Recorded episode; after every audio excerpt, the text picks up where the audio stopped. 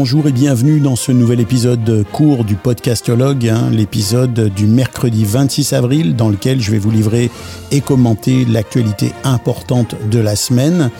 Euh, comme d'habitude, les liens vers les articles dont je vais vous parler sont dans le descriptif de cet épisode. Alors on commence tout de suite avec le Festival de la radio numérique. C'est l'événement incontournable au Québec.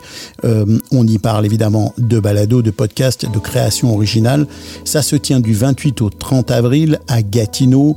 Euh, le festival, euh, bien une programmation variée, éclectique. Il y a des créateurs et des créatrices d'ici. Euh, vous pouvez écouter des balados qui vont être enregistrés en direct il y a des balados qui seront diffusés, il y a des discussions, il y a des tables de discussion sur certains sujets. D'ailleurs, je vais animer une table de discussion sur la monétisation et les revenus dans l'univers du balado. Euh, voilà, sujet évidemment hein, qui nous préoccupe tous à différents niveaux. Alors je vous encourage vraiment à venir, donc du 28 au 30 avril, participer ou assister euh, au débat et aux discussions sur, euh, sur ce festival de la radio numérique. Et puis je poursuis avec un article qui traite d'un sujet un petit peu technique, mais que j'ai trouvé très intéressant et qui vient euh, combler un angle mort pour certains et certaines des, des personnes qui ont leur balado et qui, découvrent des fois un petit peu le matériel avec lequel ils travaillent. Alors c'est un article qui traite du sujet du gain et de l'échelonnement du gain pour le microphone, euh, qui sont des éléments essentiels hein, pour obtenir une bonne qualité audio dans un podcast ou euh, dans un flux en direct. Le gain, c'est la quantité d'amplification qu'on applique à un micro, donc c'est en termes de, décibels, ce qui est différent du volume, puisque le volume, c'est ce qui se trouve à la fin hein, de la chaîne audio, du signal audio, donc c'est la toute fin. Le gain, c'est évidemment au tout début. Alors, ce qui est intéressant avec cet article, c'est qu'il explique vraiment comment fonctionne le gain, l'échelonnement du gain, l'ajustement un niveau optimal parce que si votre gain n'est pas un niveau optimal, bah vous avez d'un côté un risque de bruit de fond ou de l'autre un risque de distorsion. Alors c'est vachement intéressant parce que c'est quelque chose qu'on rencontre et qu'on entend souvent euh, dans certains balados, un bruit de fond ou une distorsion ou une captation dont le gain est, trop important et trop élevé. Euh, et ce, cet article explique vraiment très bien comment faire et comment euh, utiliser les bons réglages. Il fait la distinction entre les micros dynamiques qui ont besoin d'un gain plus élevé, les micros à avec un gain plus faible. Bref, il donne euh, des conseils très précis. Il indique aussi les niveaux, euh, le niveau idéal de gain. Euh, bref, vraiment un article bien fait. Il est, il est, il est assez complet sur le sujet et il va vous expliquer si vous n'êtes pas familier ou familière avec ce concept-là, les choses de façon très très simple. J'enchaîne rapidement avec un autre article qui a été écrit par l'américain Tob Webster. Je ne sais pas si vous connaissez Tob Webster, c'est l'un des associés de Sound Profitable. Euh, il est co-auteur euh, de, de, nombreuses études. Hein. Il fait partie des études euh, Infinite Deal, qui sont les études sur le podcasting qui donnent beaucoup de statistiques vachement intéressantes.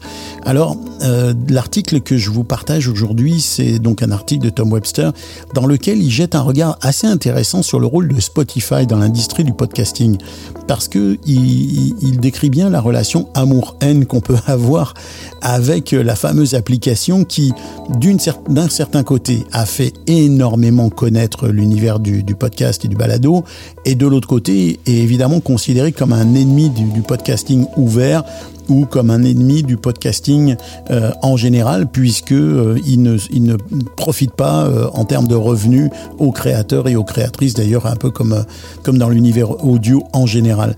Alors ce qui est intéressant dans l'article de Tom Webster, c'est que, eh bien, outre qui, qui définit clairement la place de Spotify dans cette industrie, en même temps, il rapporte le fait que sans Spotify, ben, il n'y aurait pas autant de visibilité dans le dans l'univers du podcast. Alors vous me direz si on commence à considérer que c'est pas grave de pas percevoir de revenus parce que finalement on a de la visibilité. C'est un point de vue, mais en tout cas c'est pas le point de vue que moi je défends.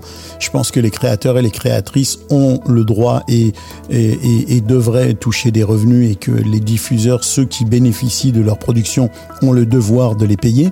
Mais ce qui est intéressant avec cet article de Webster, c'est que il replace un peu les choses euh, là où elles sont et il replace un peu Spotify là où, où il se trouve et il dit que finalement euh, on n'est peut-être pas si loin que ça ou en tout cas on pourrait euh, en continuant à avoir de plus, en plus de visibilité dans l'univers du podcast on pourrait arriver finalement enfin à, trouver des solutions pour des revenus Et il y a des solutions pour des revenus, il y a des solutions qui sont en train de se mettre en place, des solutions de plus en plus euh, intéressantes et, bien faites.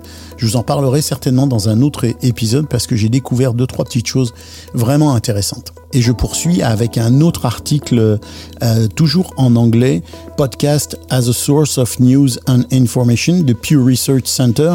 Le Pew Research Center, on connaît, donc c'est un centre de recherche qui fait euh, des études, des statistiques aux États-Unis. Là, c'est une étude qui est menée sur l'univers du podcast. C'est une étude qui est vachement intéressante. Elle révèle, euh, ou en tout cas, elle confirme ce qu'on sait déjà, c'est-à-dire que la moitié des adultes américains ont déjà écouté un podcast au cours de l'année écoulée. Le podcasting est un média en pleine croissance, surtout chez les jeunes adultes. Hein. On sait bien que la tranche 18-34 et 35-54 est une tranche qui fonctionne très bien.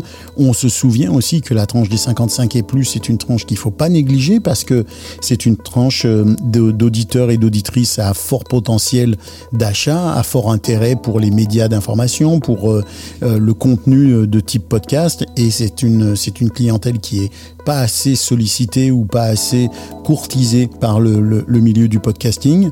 Euh, ça, c'est plusieurs études qui, qui, le soulèvent. Bruno Guglielminetti nous en parlait dans un épisode du podcastologue il n'y a pas très très longtemps. Et bon, pour revenir à cette étude, elle, elle souligne aussi les motivations et les préférences des auditeurs et auditrices de podcasts, ainsi que leur rapport à l'information. Alors les points forts à retenir, c'est les auditeurs de podcasts écoutent principalement des podcasts pour se divertir, apprendre et se distraire. La moitié d'entre eux ou plus disent que ce sont des raisons majeures pour écouter des podcasts. Ils écoutent en moyenne 6 podcasts différents par semaine et passent environ 5 heures par semaine à écouter des podcasts. Hein, là, on atteint des, chiffres qui sont vraiment impressionnants. Les podcasts les plus écoutés aux États-Unis, encore une fois, sont ceux qui traitent de comédie, de divertissement et de politique. Les auditeurs et auditrices de podcasts sont aussi intéressés par des sujets variés comme le sport, la religion, la culture, et ils choisissent essentiellement leurs podcasts en fonction de leur goût personnel, des recommandations d'amis ou de la notoriété des animateurs. Donc les trois points qui font euh, principalement le, qui fondent principalement le choix des auditeurs et auditrices, c'est la notoriété des animateurs, la recommandation et les goûts personnels. Alors la plupart des auditeurs et auditrices de podcasts disent qu'ils entendent parler de l'actualité sur les podcasts qu'ils écoutent, ce qui ne veut pas dire qu'ils écoutent directement des podcasts qui sont liés à une organisation d'information ou à un média, mais plutôt des podcasts qui parlent de l'actualité et qui sont pas des podcasts qui sont des podcasts de grands médias. Euh, la grande majorité des gens qui écoutent les podcasts s'attendent à ce que l'information soit exacte et ils font confiance en général à la source d'information qui est le podcast, euh, mais un peu moins qu'à la télévision ou la radio. C'est, on le sait, hein, là c'est un élément qui est à travailler.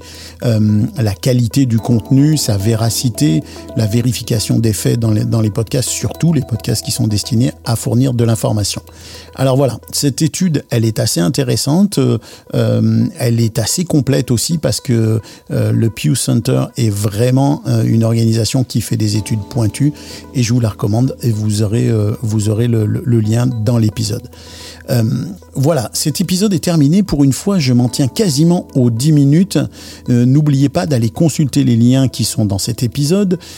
et puis, vous pouvez écouter tous les autres épisodes du podcastologue, hein, les épisodes réguliers. On a des épisodes d'une heure qui sont tous les 15 jours avec Bruno Guglielminetti et Philippe Chapeau, sur lesquels on revient sur certains éléments d'actualité, mais aussi on développe un sujet en particulier au sein de l'émission. Et cette semaine, demain, eh bien, vous retrouverez justement l'émission d'une heure avec Bruno et Philippe. Alors, si vous avez apprécié cet épisode, eh bien, partagez-le autour de vous. Mettez des commentaires sur Apple Podcast. Vous pouvez le faire aussi, comme vous le savez, sur Spotify. Vous pouvez même poser des questions sur Spotify. Ce podcast est une production GoScript Media. La musique que vous écoutez vient du catalogue musical de BAM Music. Je remercie notre partenaire Eddie Sound qui diffuse le podcast sur des players qui sont sur des sites web. Et puis, je vous dis à bientôt, je vous remercie à vous de votre écoute et je vous dis que l'audio soit avec vous.